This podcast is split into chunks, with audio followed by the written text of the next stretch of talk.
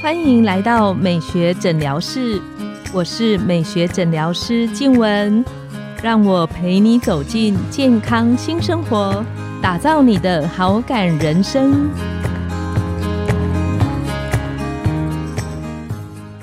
Hello，各位听众朋友，大家好，我是你们的主持人静文，欢迎来到美学诊疗室。今天是我们孕妈妈聊心事的单元。在每一集的孕妈妈聊心事里，我们会跟你分享一个怀孕前后或是新手妈妈的小知识，希望透过这个单元可以陪伴妈妈们，你们一起走过这个人生中超重要的幸福阶段。今天想先带大家来聊聊产后妈妈其实最关心的三个话题里面的大家最在意的一件事，那那个是什么呢？就是关于宝宝的皮肤的健康怎么照顾。我自己在生完我们家老三之后，发现我们家美眉呢，常常会喜欢搓脸，然后身上好像会特别去搓啊，会去抓它。那我相信所有的爸妈都一样。如果你看到小朋友脸上红啊，甚至还有渗血、渗组之意，所有的爸妈其实看到这个心里面都会很担心。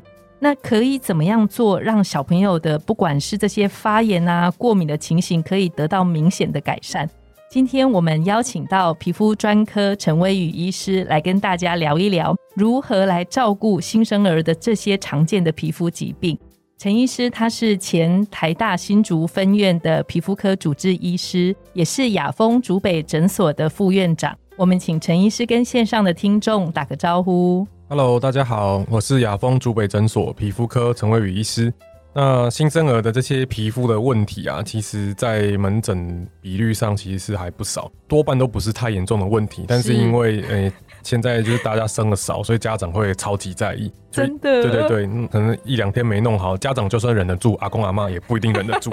对，所以其实就是还蛮常会看到的。那这边今天会跟大家分享一些常见的问题，大概可能的原因跟要怎么样处理。是，那陈医师像你们，因为您是从台大医院出来的，在台大医院门诊里面比较常，你看到印象比较多的、比较深刻的新生儿或是小 baby 他们的皮肤的问题，大概分为哪几？类型这边要先讲因为台大医院规定比较严格，就是十八 岁以下出诊要先看小儿科。是 是，马街医院也是，对对对医学中心都是。他其实要先看小儿科了，那会到我们手上来呢，通常其实是小儿科医师已经先尝试处理过了，是，所以。真的会在医院皮肤科遇到的状况呢，其实都会是比较一些是复杂的状况。那这些复杂的状况呢，相对来说，其实跟我现在在一般外面门诊就差距是蛮多的了。那不过我自己还是稍微整理一下，就是常见的一些问题。那今天会跟大家分享大概四个状况，一个是口周的这些，有些叫口水疹或者是口周的这些湿疹。那第二个是尿布疹，就是尿布疹就当然是小朋友非常非常常见的一个问题。那还有脂漏性皮肤炎。新生儿的对新生儿的脂漏性皮肤炎是那最后一个是异位性皮肤炎，不过异位性皮肤炎今天可能比重会稍微少一点点，因为我们在过去有跟学姐已经录制过异位性皮肤炎相关的一集。线上听众如果有兴趣的，可以回头听，在我们的第九十集，在今年年初的时候，我们有特别请陈医师来聊聊异位性皮肤炎的孩子，家长们可以怎么帮他们注意跟照顾。所以，我们今天的重点呢，可能会集中在前三个，就是口水疹、尿布疹，还有婴儿的脂漏性皮肤炎。是，好，我们先大概先先从口水疹开始。那口水疹它顾名思义，其实就是在嘴巴周围的一些疹子。那那这个其实严重的程度，从很轻微到很严重，其实都有见过。轻微大概可能就是小儿科医师会帮忙处理，或者是在家里面可能就会处理掉了。那它最主要的原因是因为小朋友开始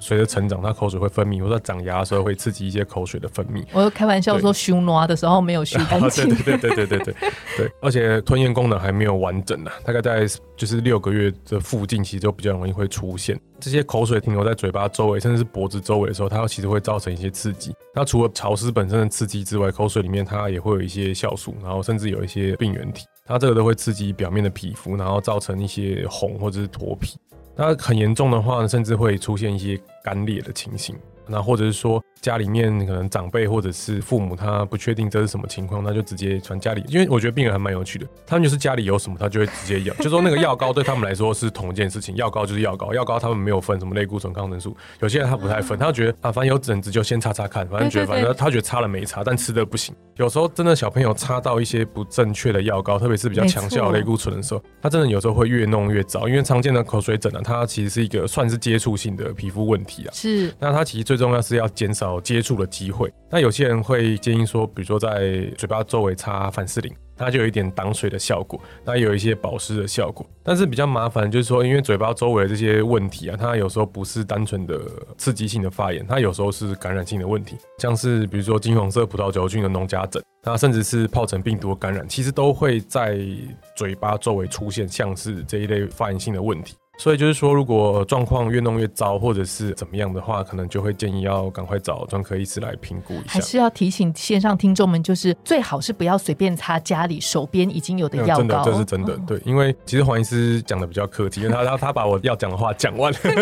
但因为就是因为小朋友的用药跟成人的外用药是完全概念是不太一样的。现在家长其实他常常会过犹不及，就是说有一群人他就是拿到什么擦什么，那有另外一群人就是通通都不准擦。那其实这两个我觉得都不是很正确，因为比如说你是真的有问题，那你还是要尝试处理发炎，你还是要尝试处理感染。因为很多人来门诊说啊，他他擦乳液没有用，或者他擦凡士林没有用。因为确实，如果发炎或是感染比较厉害的时候，你只提供这一类修复型的产品，大概确实效果就不够好。所以现在我们大家都是双管齐下，就是说你该修复还是要修复，那发炎跟感染我们还是要用药物来处理。那在口水炎上面呢，我个人觉得有一点是比较困难的，就是比方说我们看大一点的孩子，我们给他药物治疗的时候，我们会请他擦了药不要去抓他。嗯，那通常临床上病人都会有非常好的反应，但是跟小 baby 这点是最困难的。那这个陈医师有什么治疗可以辅助的吗？如果擦了药，小朋友会痒，会一直去抓他，那甚至会像刚您前面讲的，会龟裂渗血。我是觉得就醒着的时候可以擦凡士林啊。然后睡着的时候偷偷擦药，趁他睡着的时候把药膏涂上去，才不会小朋友可能一抓又把药对啊，或或者是说他可能会抹来抹去又会抹掉，或者抹到一些其他的地方。是是。那第二个呢，其实是尿布疹啊。尿布疹它其实是跟口水炎一样，是一个非常复杂的，非常常见，但是比较复杂。那所谓的复杂，意思就是说，因为我们长在穿尿布，可能是会阴部或者是屁股这周围的疹子，我们大概就是统称叫做尿布疹。但其实它在皮肤科的观点里面呢，可能有很多不同的问题，因为问题原因不一样，处理方式也不同。那这边会先跟大家分享一些，就是其实我有一个印象比较深刻案例，是我刚当主治医师的时候的案例。她是一个大概一岁多的小妹妹，然后来的时候，她就说在婚姻部，而且只有一边哦，她有一块就是红色，然后看起来慢性发炎的一个疹子。那那个时候看起来就觉得很奇怪，因为它就是一个界限非常非常明显一个慢性发炎的疹子。然后说在外面的诊所，或者是我们那个时候医院的小儿科，大概弄了总共大概半年都都没有好。这么久？对，因为照理说小朋友他的皮肤修复力是蛮好的，通常不太会拖到半年这么久。是是。那个时候仔细看一看，因为那个时候主要照顾者是阿公阿妈，然后住在一个比较遥远的地方，对，所以就医来说相对来说比较不容易啊。但是那个时候仔细看，他觉得一个蛮特别的地方，就是说他只有一边而已，而且他某一些。病灶的边缘，它是有一个直角形的边缘，所以那个时候想说，会不会因为是一些不正确的外用药造成的？因为很多人他就是刚刚提到，就药膏拿了就擦嘛，那它是一些外用的类固醇，或者是比较强效类固醇，甚至有一些刺激性的药物，它在治疗的时候其实会越治疗越早，然后造成发炎就一直都不会好。那后来我们其实是请他们把这些药全部都停掉，然后单纯用保湿跟一个非类固醇的抗发炎药物。就是 a l d l 那一类的药物，那确实就是治疗之后就有比较改善，但是这个个案它后来其实还有一直反复了，我觉得就是变得一个很复杂的一个状态，所以就是说我还是会希望说，就是这个东西呢，如果说已经处理了，比如说你尝试处理一个礼拜，它还在继续恶化，我觉得建议可能还要找专科医师来评估一下。那尿布疹其实有很多不同的原因啦。最常见传统皮肤科讲的那个尿布疹呢，其实就是因为皮肤接触到这些排泄物。嗯，那这些排泄物对皮肤会有一定程度的刺激性，不管是里面的内容物，还是说这些液体，它长期接触造成皮肤的一些受伤。那这一类的尿布疹其实不会只出现在婴儿，它有时候长辈也会出现。是，对。那这个时候其实是应该要增加换尿布的次数。那它有一个比较特色的地方，就是说它通常都会出现在比较容易接触到这些排泄物的地方，可能是会阴部或者是肛门的周围。对，那这个时候其实是要减少接触啊，所以增加换尿布的次数，可能每次换完尿布都要用清水清洁，然后可能再吹干之类的。可以用一些油性的药膏来做这些防水的措施，可能是凡士林或者是氧化锌的这些油性的药膏来隔绝我们的排泄物。陈医师讲的那个凡士林跟氧化锌，确实临床上我们用在宝宝身上，我觉得它的效果都还蛮好的。对这个东西呢，其实很多家长他们自己就会用，也有些人会用 B 五，因为 B 五就是那个理肤保水的 B 五，就是这个东西非常的红。但是我觉得它拿来用在处理这一些要减少接触的尿布疹，我觉得还不错。对，因为它也是够油的一个外用品。但是比较麻烦，就是说很多人他其实一开始不是单纯接触的问题，但是他还是会先尝试擦这些油性的药膏，然后擦一擦，有时候就恶化。对，所以接下来要讲的就是第二个原因。第二个原因是因为就是闷湿闷热造成的一些发炎，那个比较像是汗疹或是痱子。就是我们现在尿布的材质呢，它比如说像小朋友穿，它有些是贴的嘛，是那贴的那个材质有时候就是贴的比较紧，或者是长得比较大只。或小朋友是米其林对对对对对，然后它那个那种如果夏天没有开冷气那些。粘着的地方就比较容易会发一些汗疹或者是热疹，是那它那个分布会比较明确啊，就是真的是比较闷热的地方。那这个其实是应该就是要注意通风啦，或者说调整松紧的问题。那其实稍微做好调整，其实很快就会改善。最麻烦的是感染性的问题啊，就是说因为这些地方它其实不是这些排泄物，它还是会有一些病原体。是常见的病原体其实是所谓的念珠菌的感染。那念珠菌的感染有时候一开始不太容易去辨别，因为它也就是红红一点一点一点的，一开始真的很困难。初期其实跟尿布疹看起来是蛮完全完全一样，而且我觉得最麻烦的是，就是它其实很常会同时一起出现。对，因为我们在医院真的会看到还蛮多都是，它一开始可能是真的是尿布疹，就是照顾照顾不好的尿布疹，但是因为照顾不好，所以这些伤口都没有办法复原，所以接着这些霉菌或是病毒就会出现。所以在处理上面，其实它还是会有一个处理先后顺序的节奏在。所以就是说。就看到尿布疹，可能对于皮肤科医师来说，如果比较严重的话，我们还是会先考虑说有没有可能合并其他问题，特别是感染性的问题。是，那像是念珠菌或者是细菌，甚至是一些疱疹病毒，其实都还蛮常会在这些地方就是一起出现。这个其实我有一个，这个就就是在新竹台大，就是那时候急诊就打电话 call 我说，他们有一个小朋友在尿布的周围一天就整片出现疹子，就是眼睛像是水泡的疹子。非常快速出现很大片，对对，非常大片。那个其实是所谓的疱疹性湿疹，那它其实是一个单纯疱疹病毒，就是 HSV 的感染。那它进展的速度会非常的快，就是说，因为它的皮肤屏障其实已经受损了，所以它病毒会扩散的非常非常快。那就说早上看起来可能只有大概三乘三，下午就可能就变五乘十。哇，对，那所以家长就很紧张带来急诊。当然，他们对这些经验就少，对对，因为急诊其实不是处理这些问题啊，在这个问题主要还是我们处理。是，然后是最后。这位小朋友其实我们是收住院治疗，因为真的太小了。对对对，然后这种 HSV 在身上范围比较大，就还是收住院观察。所以其实感染的问题依然是这个地方我们要很小心的，要常常记在心里面。对对对，可能出现。对我觉得医师一定要记在心里，说是可能会出现。那如果是新手爸妈的话呢，应该是说，如果你尝试处理了，那处理不好，或者说它恶化的速度真的很快，那可能就要考虑说是不是有这种感染型的问题存在。是对。那还有最后一个呢是。我觉得对医师来说比较困难诊断的一个类型，它就真的是过敏。它可能是对外用药的接触性皮肤炎，或者是对呃一些乳液的接触性皮肤炎。那那个就有时候它的那个病灶的分布就比较随机，反正你插那里，那里就有可能会有出现这样子。那那个有时候就是要花很多时间去问了。所以有时候就是把所有的外用药都全部停掉，重新开始，也是我会在临床上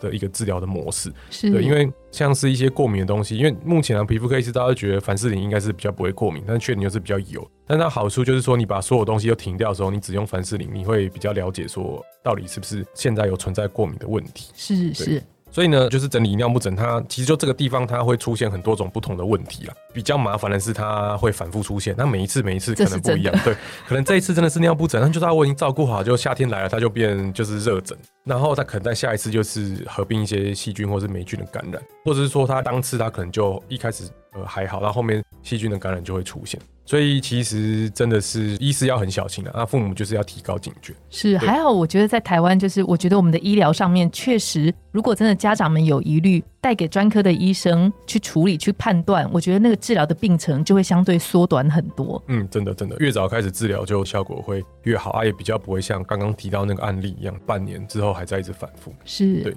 那接下来呢，我们要讲的是脂漏性的皮肤炎。脂漏性的皮肤炎呢，其实不是小朋友的专利了，因为其实成人的脂漏性皮肤炎 在门诊的比例更多。但是我觉得有一个差别是，成人性的脂漏性皮肤炎它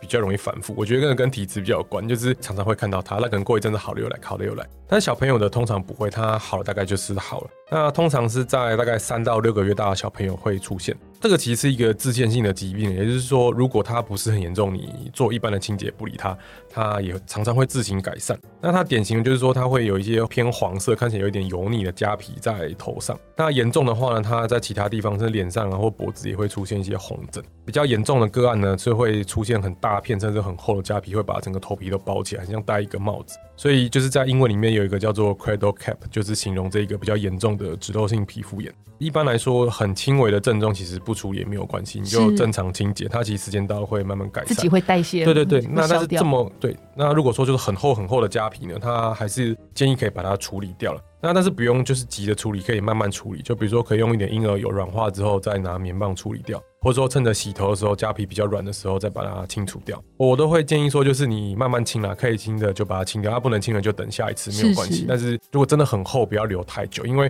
这些痂皮它其实本身就是会滋生细菌的。哦，它就是一个像培养皿的概念。对对对对对，它本身是会滋生细菌的。就是说一开始没事，但是后面可能就会变得很复杂。所以就是可以清，还是要慢慢把它清掉。是对。那临床上应该也有一些药膏是陈医师可能可以处方给病人，如果真的痂皮很厚的情况下，是可以协助那个痂皮软化或脱落的比较快的吗？可以用一些油性的药膏了，那或者是说用一点很轻微的类固醇，就是小朋友还是可以用一点很轻微的类固醇，可以缓解他的发炎跟这些痒的症状。对，不过通常小朋友不会有很明显的症状，就算痂皮很厉害，他讲不出来。对对对对对对对对。那这个其实是，就说如果真的比较严重，他可以靠一些药膏来做处理了。那真的特别要再跟线上的听众们分享，就是小朋友的皮肤，它的病程眼镜有时候是很快的。那他们的皮肤相对跟我们大人比起来，其实是非常细。所以如果家里一些擦在大人身上的药膏，特别是含有类固醇的，其实是完全不适合、不建议直接就涂抹在小朋友身上。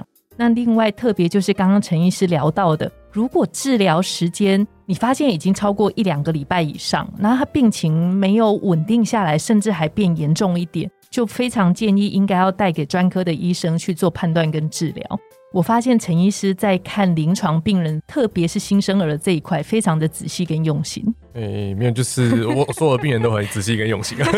说的没有，呃，就说其实刚刚聊完，大家会发现哦，其实小朋友的皮肤确实是跟成人不一样。那他病程可以进展很快，但是他还有一个优点，就是说，如果你治疗或者是照顾的方法正确，他也会恢复的很快。这个也是真的。那所以大原则呢，就是尽量减少刺激，不管是尿布疹还是口水疹，它其实原则都还是要减少这些刺激物接触到皮肤，然后加强皮肤的保湿。最后面是真的有状况，自己没有办法处理的时候呢，可能就是要赶快找专科医师帮忙，尽量不要让整个状况拖得太久或者恶化。我们今天非常谢谢陈医师精彩内容的分享，我们的这一集就来到了尾声。美学诊疗室，我们下次见，拜拜，拜拜。